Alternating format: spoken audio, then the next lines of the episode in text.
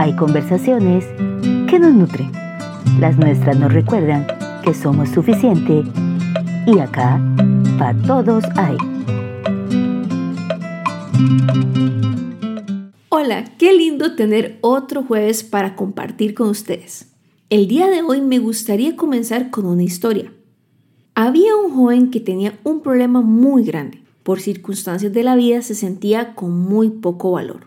Algunas personas le decían que lo aceptara, que eso le había tocado. Pero un amigo le dijo, hay en una montaña un sabio que te puede ayudar con tu problema.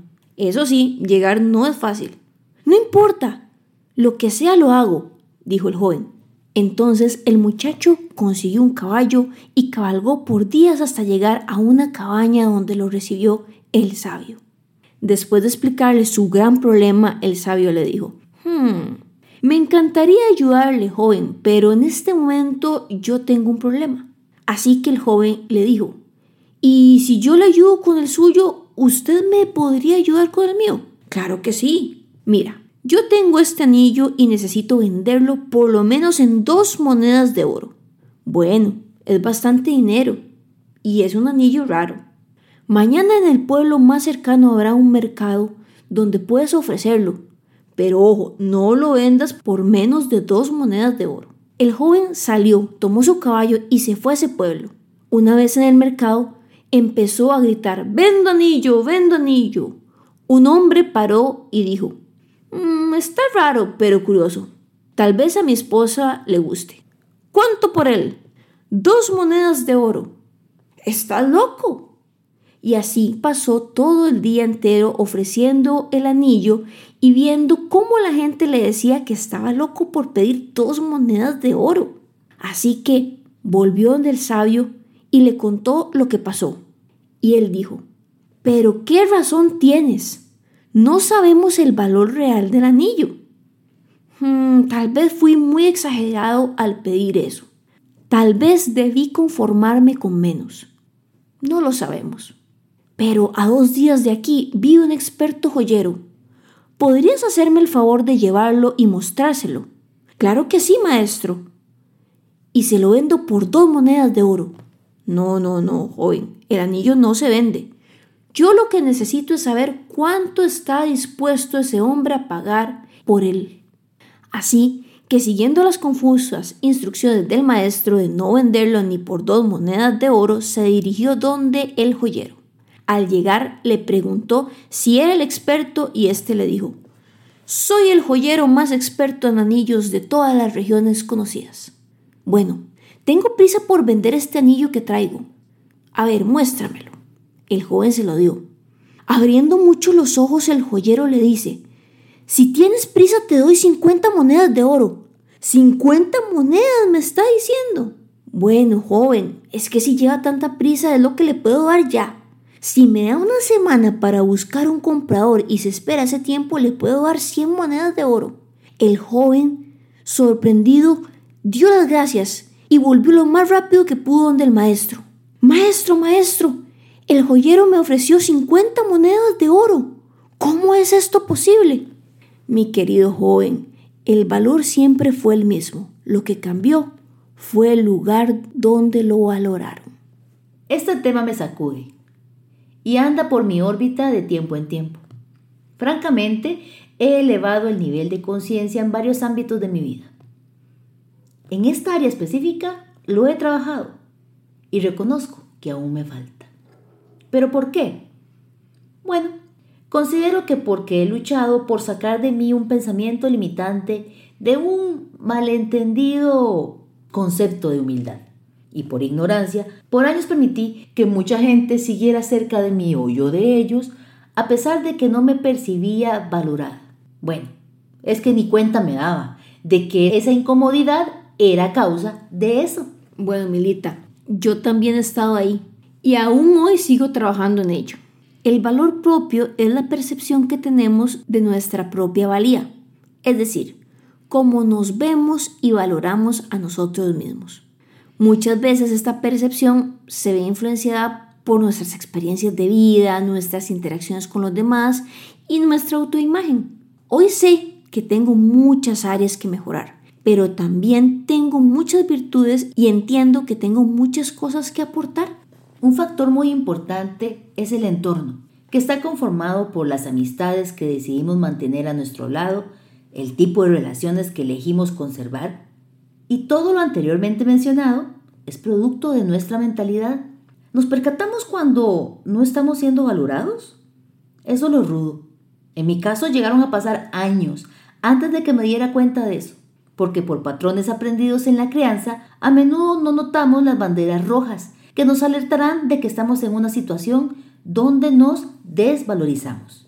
Y es ahí donde entra el autoconocimiento, conocerse a sí mismo, tus fortalezas, debilidades y valores es fundamental para entender nuestro propio valor.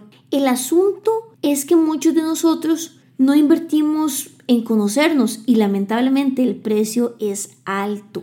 Me costó lágrimas, colerones, más lágrimas, humillaciones, dinero y mucho más entender esto. Nunca seremos suficientemente valiosos para 1. Quien no sabe lo que quiere. 2.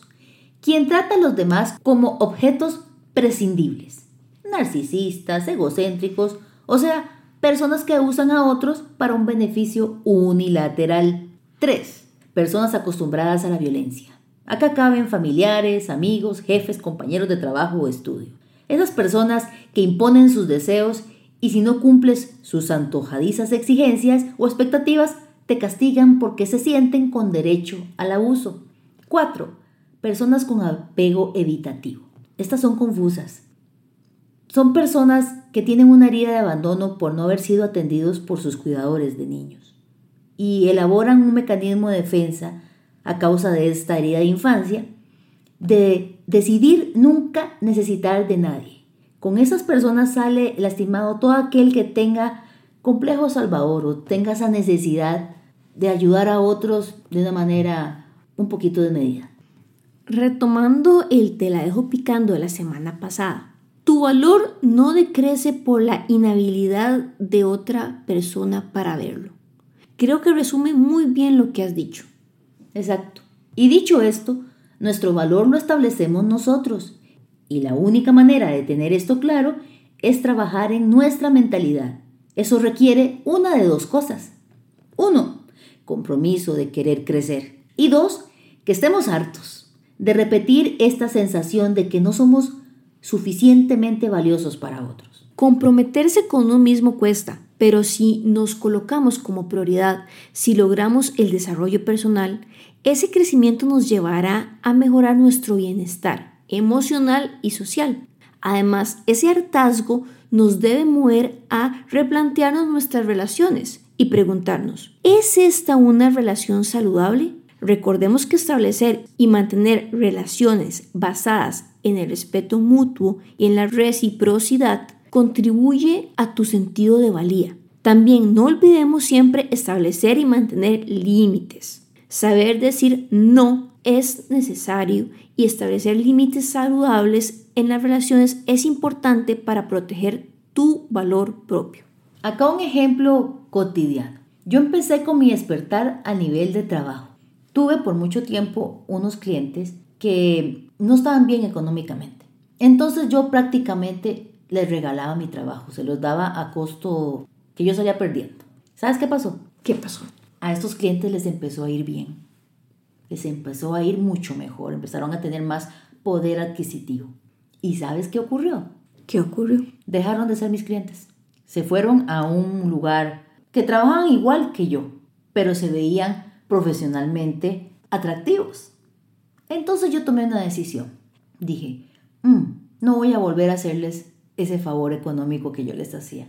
Si algún día vuelven, les voy a cobrar lo que vale mi trabajo. Pasó el tiempo, volvieron a mí y les cobré como les cobró cualquiera. Yo descubrí que tenía que estar en un lugar donde mi valía no estuviera en duda. Pero ese lugar no era físico, ese lugar era ante mí misma. Luego pasaron circunstancias y empecé a trabajar de la manera que trabajo ahora, que voy a domicilios. Pero ellos siguen siendo mis clientes y me pagan lo que yo cobro, porque mi trabajo lo vale. ¿Cómo elevar nuestra conciencia en cuanto al valor entonces? Les voy a dar unas recomendaciones que empiezan por llevar un diario de gratitud, el cual es muy bueno porque nos eleva la conciencia de lo que tenemos y al saber y agradecer lo que tenemos, definitivamente nuestra conciencia de valor se manifiesta. 2. Les recomiendo el capítulo de autoestima de nuestro podcast Para Todos Hay. Es el episodio 3. 3. Identificar a la gente que le mencionamos anteriormente, esa lista que les hicimos de las personas para las cuales nunca vamos a ser suficiente. 4. Identificar nuestras creencias limitantes. ¿Cómo logramos esto? Bueno, haciéndonos una pregunta.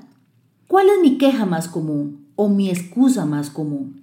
De esta respuesta depende que nos demos cuenta en qué áreas estamos permitiendo que nuestros límites sean irrespetados. Y por cierto, les recomiendo el episodio número 10 de Todos Hay, que habla de los límites. Esperamos dejarlos pensando un poco.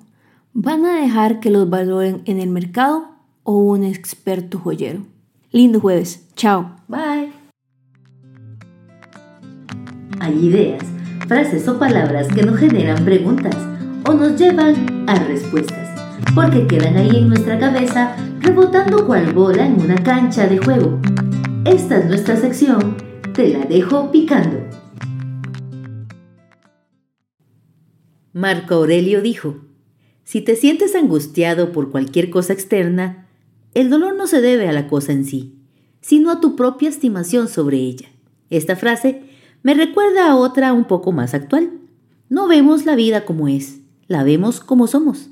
La otra semana desmenuzamos esta pregunta. ¿Cómo veo la vida? Te la dejo picando.